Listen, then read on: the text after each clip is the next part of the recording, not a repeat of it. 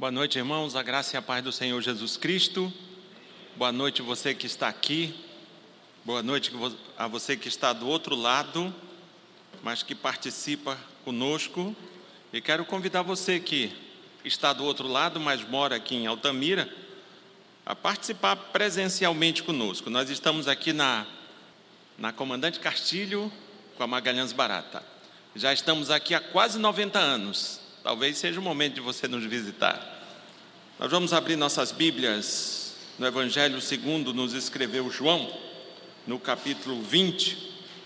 E antes de ler, eu quero orar e quero também te dizer que a partir de hoje nós vamos iniciar uma série de mensagens com o título Desperta Igreja.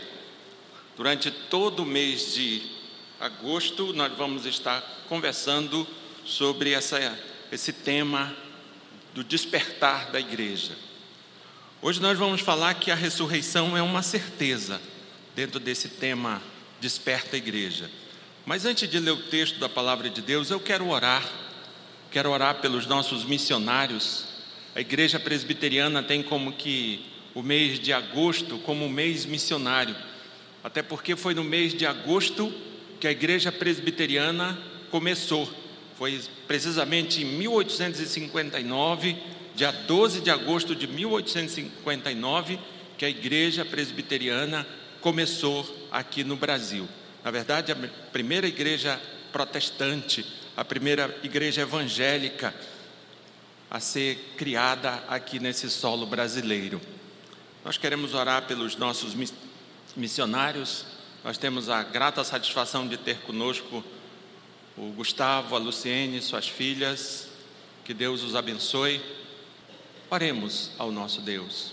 Deus de graça, louvado e bendito é o teu nome pela vida desses homens e mulheres que tu mesmo chamou e que tu mesmo capacitou e que tu mesmo enviou ao campo missionário. Deus, que tu continue a sustentar que tu continue, Deus, a cuidar da Luciene, do Gustavo, de suas filhas. Que tu continue, Deus, a cuidar da Joyce, do Alessandro, de sua família, da Shirley, do Isaac. Deus, que tu continue a cuidar dos teus filhos missionários, desses nomes que estamos lembrando aqui, do reverendo Wilton, que está ali em Buenos Aires. Deus, que tu cuide de todos esses que receberam de ti o chamado e tiveram coragem de ir ao campo. Que tu os abençoe, que tu os sustente, que tu dê graça e misericórdia, direção e sabedoria e o renovo que vem de ti. Abençoa, Deus, abençoa a igreja que fica, para que de fato ela se conscientize de sua responsabilidade de orar. E não apenas de orar, mas contribuir financeiramente para que projetos como esse sejam viáveis, continuem a existir. Deus, tome em tuas mãos a vida dos missionários, tome em tuas mãos a vida desses homens e dessas mulheres, de suas famílias, e os guarda e os abençoa e renova as suas forças, em nome de Jesus Cristo. Amém. O texto de João, no capítulo 20, João, capítulo 20, do verso 19 ao verso 23. Quem achou, diga amém. Quem não achou na Bíblia, achou aí na tela, né? Está bem na tela aí. Mas muito bem, o texto da palavra de Deus no Evangelho, segundo nos escreveu João, no capítulo 20, do verso 19 ao verso 23, nos diz o seguinte: Antes de ler o texto, quero lembrar que as crianças estão conosco nessa noite e lembrar também que criança faz parte do corpo vivo do nosso Senhor Jesus Cristo. Criança também faz parte da igreja. É natural que criança se comporte como criança. E às vezes alguns adultos não conseguem compreender que criança é criança, mas criança é criança. Um dia nós já fomos crianças.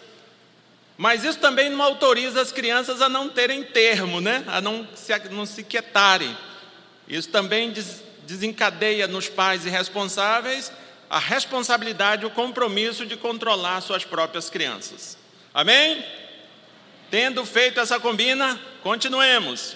O texto na palavra de Deus nos diz o seguinte, João 20, de 19 a 23. Faz tanto tempo que eu te perguntei que é bom perguntar de novo. Quem achou, diga amém. amém. Muito bem, agora sim o texto nos diz o seguinte: Ao cair da tarde daquele dia, o primeiro dia da semana, trancadas as portas da casa onde estavam os discípulos com medo dos judeus, veio Jesus, pôs-se no meio, no meio e disse-lhes: Paz seja convosco. E dizendo isto, lhe mostrou as mãos, o lado e o lado. Alegraram-se, portanto, os discípulos ao verem o Senhor. Disse-lhes, pois, Jesus, disse-lhes, pois, Jesus outra vez: Paz seja convosco. Assim como o Pai me enviou, eu também vos envio. E havendo dito isto, soprou sobre eles e disse-lhes: Recebei o Espírito Santo. Se de alguns perdoardes os pecados, se de alguns perdoardes os pecados, são, são lhes perdoados. Se lhos retiverdes, são retidos. Oremos. Deus Santo e poderoso Pai, a tua palavra foi lida, e eu clamo, Deus, a ti, que tu tenha misericórdia de mim, que tu fale, Deus, ao coração dessas pessoas que se fazem presente aqui, presentes aqui nesse lugar, das que participam de forma remota, das que em algum momento ouvirão o que será dito, que tu use, Deus, o que eu haverei de dizer, para o louvor da tua glória para alcançar o coração dessas pessoas, para transformar, para consolar, para motivar a essas pessoas a crerem no Senhor Jesus Cristo. Abençoa, meu Deus, toma em tuas mãos e dá-nos, Deus, a iluminação que procede de ti, para que haja clareza na exposição da tua palavra, na compreensão da tua palavra, em nome de Jesus Cristo. Amém. Queridos, eu quero olhar para esse texto e quero te dizer que a ressurreição é uma certeza. E é interessante que esse texto, ao nos dizer que a ressurreição é uma certeza, esse texto ele nos diz três verdades. A primeira, a confirmação da ressurreição é dada pelo próprio Cristo. É Cristo quem confirma a sua ressurreição. Segunda, a certeza da ressurreição é também a certeza que eu tenho uma missão. À medida que você tem certeza que Cristo ressuscitou, ato contínuo, ou juntamente com isso, você também passa a ter certeza que tem uma missão. Não temos certeza da ressurreição simplesmente para ter. À medida que temos certeza dessa, da ressurreição, somos também convocados a uma missão. Terceira coisa, a certeza da ressurreição é ainda a certeza que recebi autoridade para realizar esta missão. À medida que eu tenho certeza que Cristo ressuscitou, eu não vou ter medo, porque eu sei que eu também recebi autoridade do Senhor para cumprir essa missão. Queridos, quando nós olhamos para a realidade da igreja dos nossos dias, nós vamos ver que a igreja dos nossos dias, ela ocupa os noticiários não por crer na ressurreição, não porque evangeliza, não porque faz missões.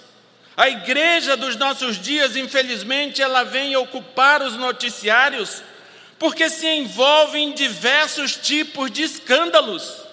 É assim que a gente ouve falar da igreja na mídia, nos jornais. Quando ouvimos falar de igreja, de pastor, infelizmente de líderes evangélicos, infelizmente a gente procura e vai encontrar escândalo. Normalmente a igreja dos nossos dias ela é manchete dos jornais, não porque demonstra crer na ressurreição, não porque evangeliza, não porque faz missões, ela está na mídia, ela está nas manchetes por se envolver em diversos tipos de escândalos. Felizmente é essa a verdade. E diante disso, queridos, eu faço uma constatação que talvez você já fez. Temos a urgente necessidade de nos fortalecer. Temos a urgente necessidade de sermos revigorados pelo Senhor.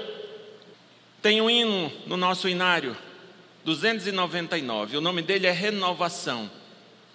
Ele tem, talvez seja o menor hino, hino do nosso inário. E uma das coisas que esse hino diz, faz, é na verdade um clamor a Deus para que Deus fortaleça a sua igreja. É isso que vai dizer o hino Renovação. Ele clama a Deus para que Deus renove a sua igreja.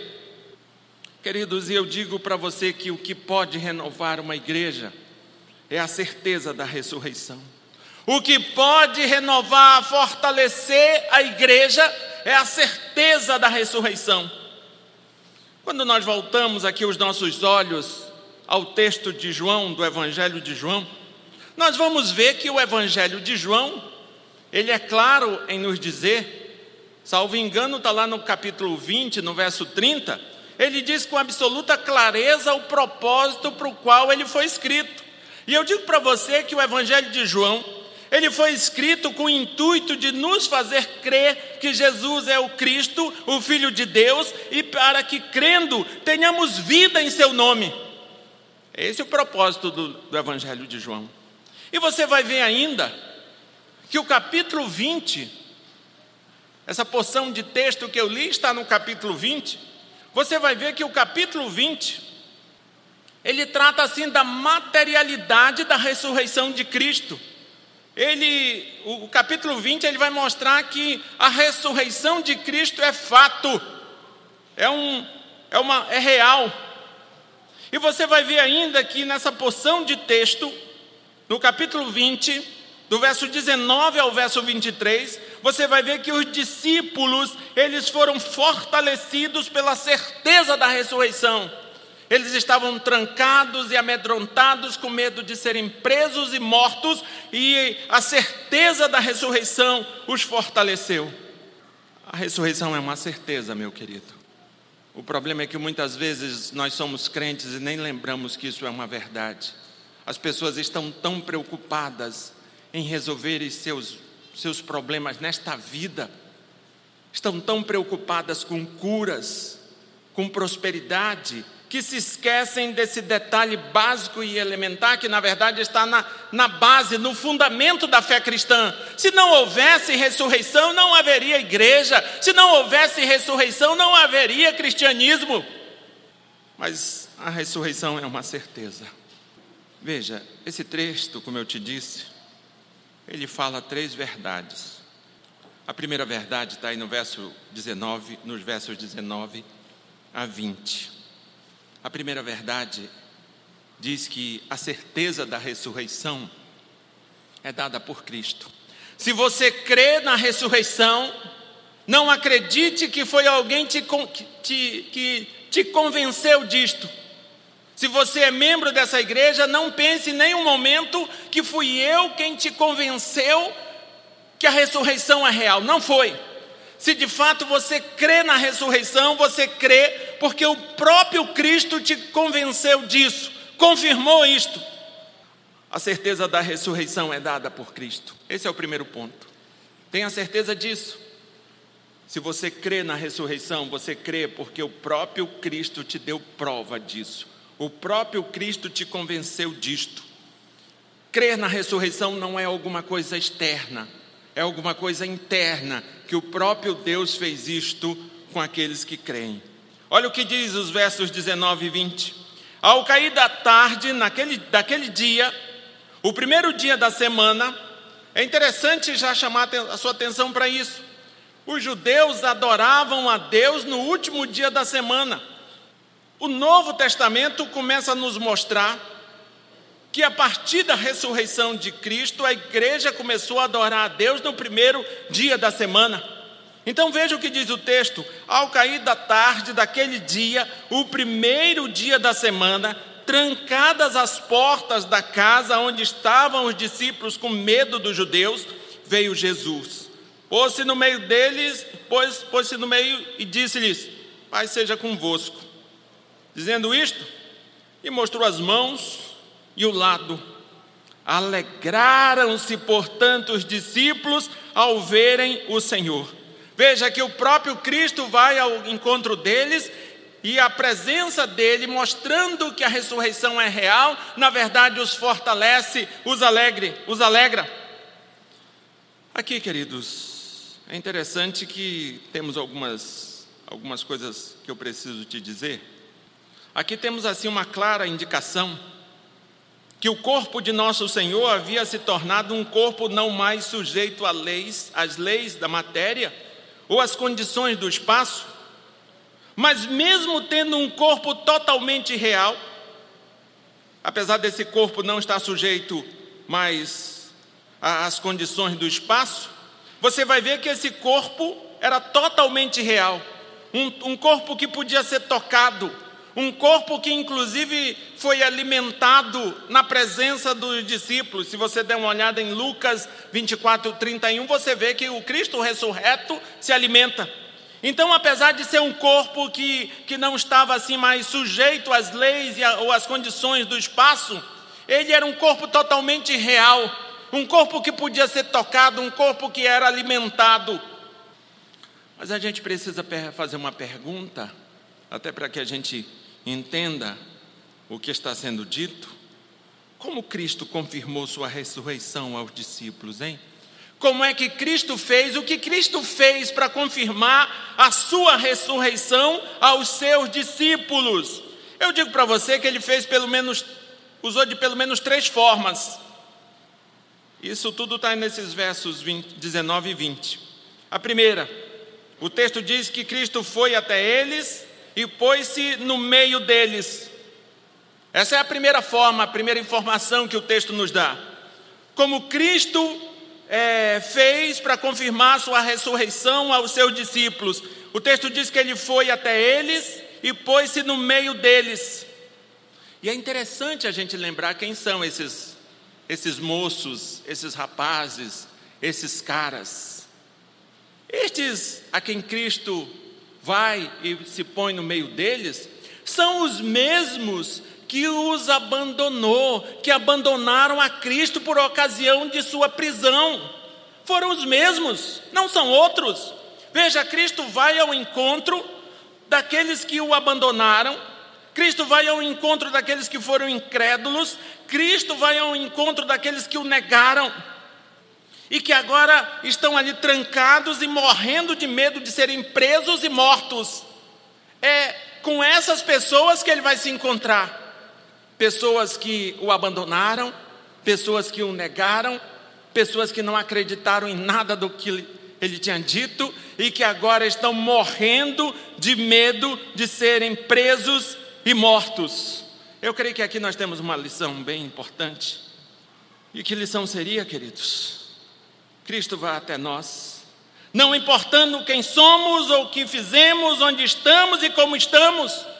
Cristo vem até nós, Cristo vai até, até você. Não importa o que você fez, não importa quem você seja, não importa onde você está.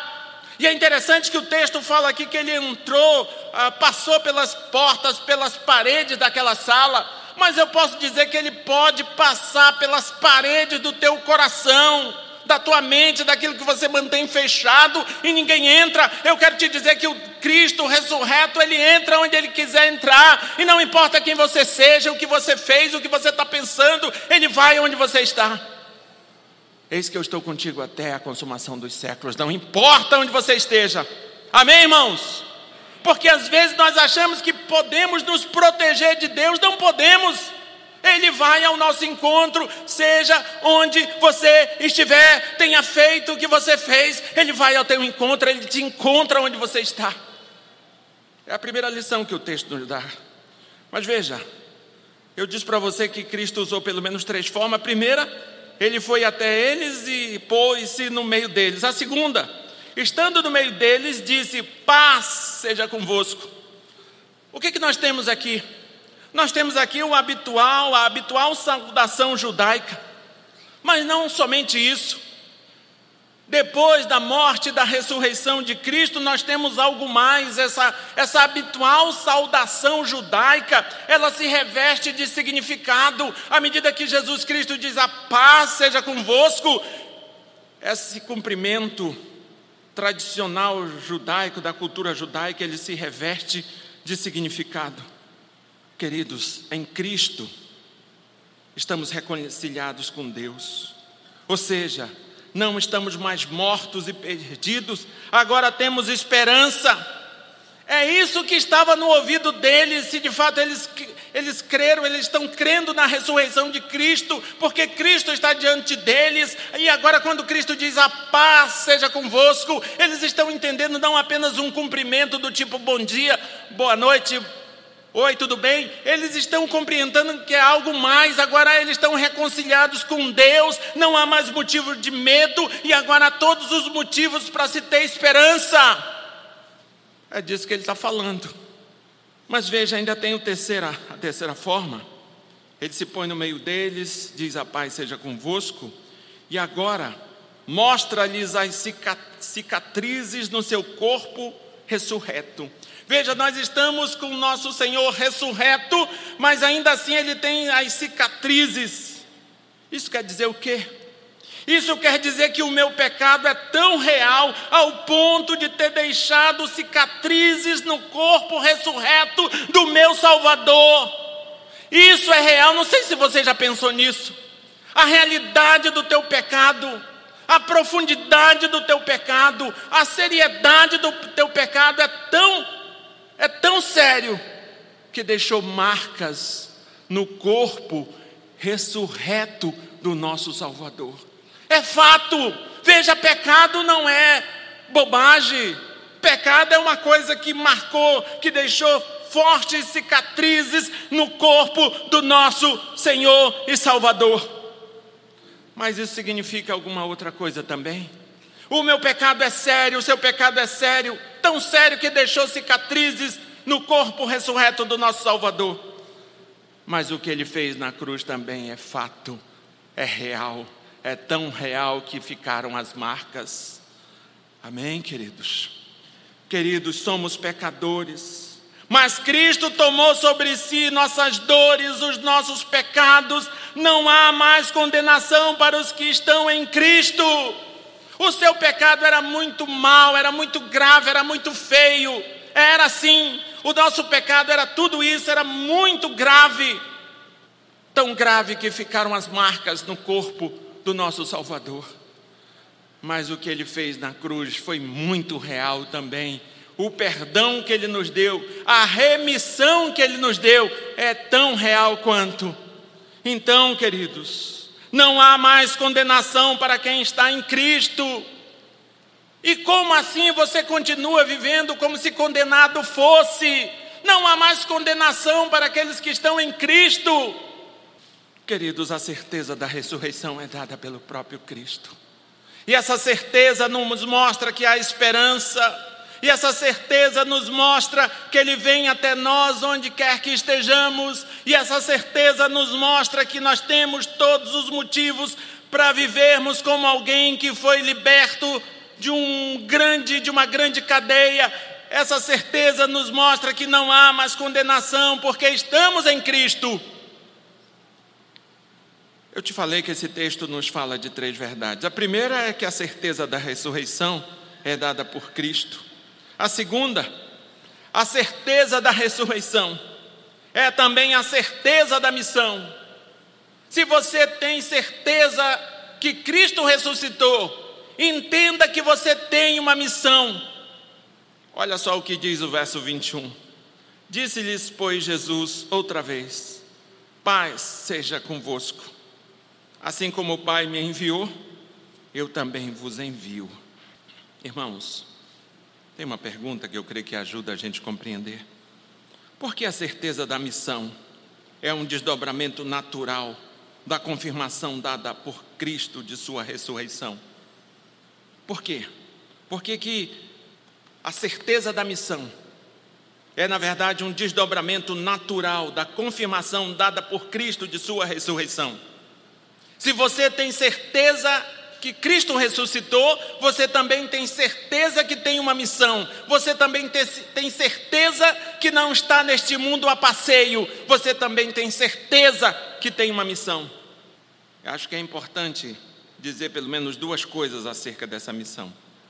Veja, lembrando do que Paulo diz, por exemplo, em Romanos 5:1, éramos por natureza filhos da ira, inimigos de Deus, mas justificados por meio de Cristo obtivemos paz com Deus. Éramos inimigos de Deus, e Paulo vai dizer lá em Efésios que éramos, na verdade, filhos da ira, éramos por natureza filhos da ira, ou seja, estávamos separados, apartados de Deus. Uma outra coisa importante ser dita: tendo sido justificados por meio de Cristo, passamos a ser raça eleita sacerdócio real, nação santa, povo de propriedade exclusiva de Deus, a fim de proclamar as virtudes daquele que nos chamou das trevas para a sua maravilhosa luz. 1 Pedro 2,9 diz basicamente isto. Então veja, queridos, à medida que eu tenho certeza da ressurreição, eu também tenho certeza da missão até mesmo porque agora eu tenho paz com Cristo, até mesmo porque agora eu justificado por meio de Cristo, o meu dever, a minha obrigação, a minha missão é proclamar as virtudes deste Cristo que me chamou das trevas para a sua maravilhosa luz. Mas Cristo diz uma coisa bem interessante aqui, ele estabelece um padrão. Ele diz assim como o Pai me enviou, eu também vos envio. Então é interessante a gente pegar aqui alguns pontos marcantes da forma com a qual Cristo foi enviado pelo Pai. E eu digo para você que tem pelo menos duas aqui para chamar a sua atenção. A Bíblia diz que Cristo, sendo Deus, não julgou por usurpação ser igual ao Pai. Então veja, quando nós estamos falando do envio de Cristo, nós estamos falando de humildade, de alguém que era Deus e não julgou por usurpação ser igual ao Pai, esvaziou-se de si mesmo. Nós estamos falando de uma humildade verdadeira. Mas nós estamos falando de uma outra coisa. A Bíblia diz que fazer a vontade do Pai era a comida de Cristo. Ele vai dizer nos evangelhos que a comida dele é fazer a vontade do Pai. Então veja, nós temos aqui humildade e prioridade. Veja, se eu tenho certeza da, da, ressurreição de Cristo Jesus, eu tenho também certeza que eu tenho uma missão, e como desenvolver essa missão, eu preciso lembrar da humildade, e eu preciso lembrar também da prioridade. É disso, queridos, é disso que nós estamos falando. Se eu tenho certeza dessa ressurreição, se daqui a pouco você vai comer deste pão e beber deste vinho e vai acreditar que isto realmente é o símbolo do corpo de Cristo, é o símbolo do sangue de Cristo, da nova aliança, você precisa entender que você tem uma missão, por isso é necessário sermos humildes e por isso é necessário priorizarmos isto. Queridos, nós temos tantas ferramentas para falar de Cristo, mas às vezes nós vemos tantas pessoas crentes que usam essas ferramentas para falar de tudo. Parece que se envergonham do Evangelho. É o Evangelho que é o poder de Deus para salvar. Não é a educação, não é a saúde, não é a sociologia, não é a antropologia, é o Evangelho. É isso que Paulo diz. Eu não me envergonho do Evangelho porque é poder de Deus para salvar religiosos e não religiosos, para salvar gentios, judeus e todo mundo que precisa ser salvo. Será que nós temos realmente vivido isso? Será que as minhas atitudes, as suas atitudes, avaliada por, pelas pessoas, dizem que realmente cremos na ressurreição? Ou nós cremos em tudo, menos na ressurreição? Nós cremos na política partidária, cremos nessa e naquela ideologia, mas cadê a nossa crença no Evangelho? Se eu tenho certeza que Cristo ressuscitou, também tenho a missão de anunciar as suas maravilhas. Devo fazer isto com humildade e ter isto como absoluta prioridade. Eu falei que o texto diz três verdades, porque eu estou te dizendo que que a ressurreição é uma certeza. Primeiro eu te disse que quem quem confirma, que quem dá a certeza da ressurreição é Cristo. Depois eu te disse que a certeza da ressurreição é também a certeza da missão.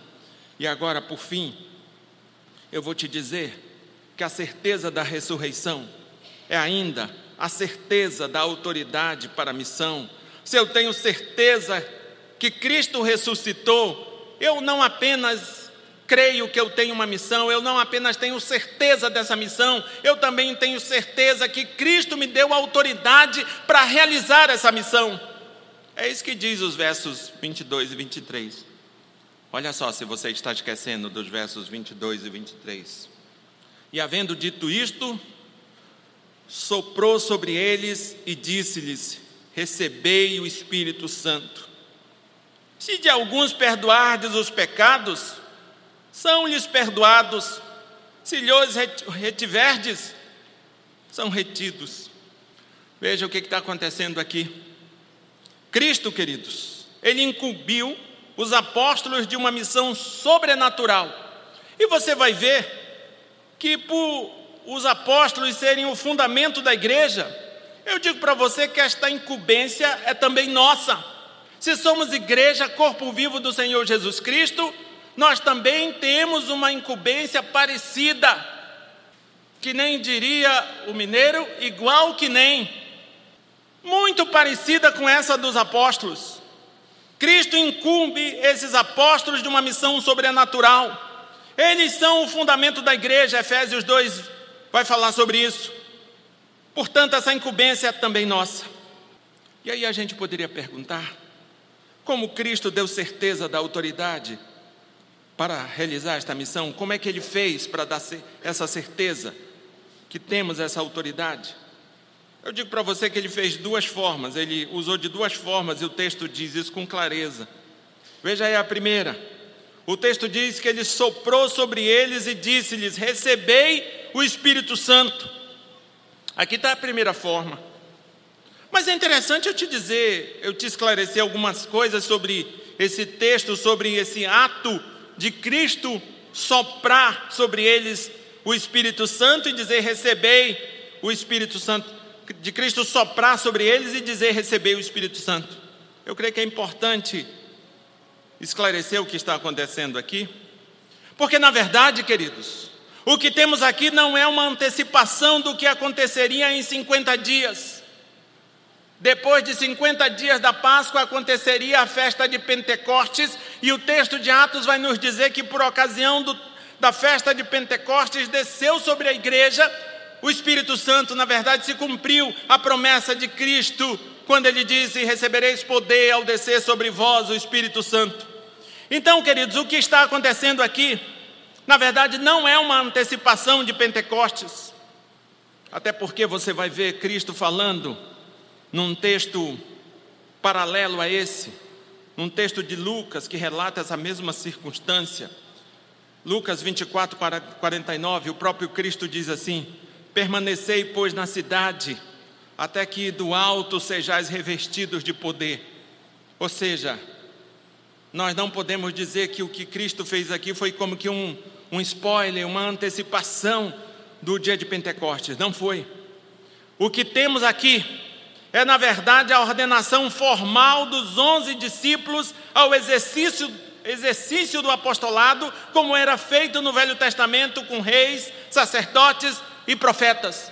O que Cristo fez aqui foi uma coisa muito parecida com aquilo que era feito ali no Velho Testamento, quando homens eram ungidos, eram ordenados ao ofício do rei de ser para serem reis, para serem profetas, para serem sacerdotes. Sempre tinha um simbolo, uma simbologia. E é basicamente isso que está acontecendo. O que temos aqui é, na verdade, a ordenação formal dos onze discípulos ao exercício do apostolado, como era feito no Velho Testamento com reis, sacerdotes e profetas. Mas nós temos um outro, uma, um outro ato do nosso Senhor nesse, nessa mesma porção de texto. Depois que ele sopra sobre eles, o Espírito, sobre eles e lhes diz: Recebei o Espírito Santo, ele diz alguma coisa, ele diz basicamente o seguinte: Se de alguns perdoardes os pecados, são-lhes perdoados, se lhes retiverdes, são retidos. Parece que a segunda é mais difícil de explicar do que a primeira, mas vamos lá.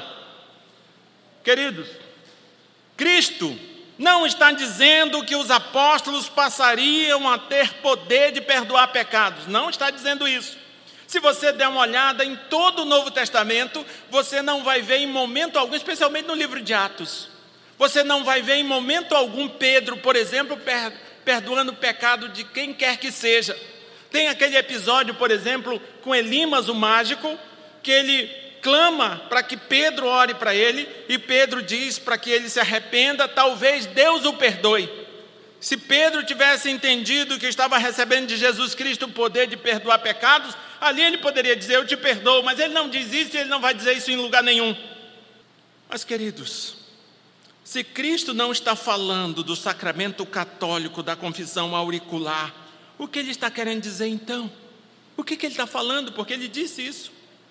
Vamos a um princípio da interpretação bíblia, bíblica a hermenêutica bíblica vai dizer que a Bíblia interpreta a própria Bíblia. Então vamos lá em Marcos. Marcos relata é, esse mesmo, essa mesma ocorrência aqui, Marcos 16. Ali no capítulo 16, ele está falando do primeiro dia, está falando da ressurreição, ele está relatando a mesma coisa aqui que João, de forma sucinta, relatou. O texto de Marcos narrando esses episódios, você vai ver que ele fala no primeiro dia da semana, no dia em que Cristo ressuscitou, ele vai nos esclarecer isso. A partir do verso 14, ele vai dizendo assim, ó: Finalmente apareceu Jesus aos onze, quando estavam à mesa, e censurou-lhes a incredulidade e dureza de coração, porque não deram crédito aos que tinham visto, aos que o tinham visto já ressuscitado. E disse-lhes: Ide por todo o mundo e pregai o evangelho a toda criatura. Preste atenção: quem crê e for batizado será salvo, quem, porém, não crê será condenado. Veja o que está sendo dito aqui. A autoridade que está sendo dada aqui é para que o evangelho seja pregado. É a pregação da palavra que irá determinar se os pecados serão perdoados ou retidos, serão perdoados os pecados dos que crerem e serão retidos os pecados dos que não crerem. É disso que ele está falando. Ele não está dando um poder aos apóstolos, poder esse que era só de Deus.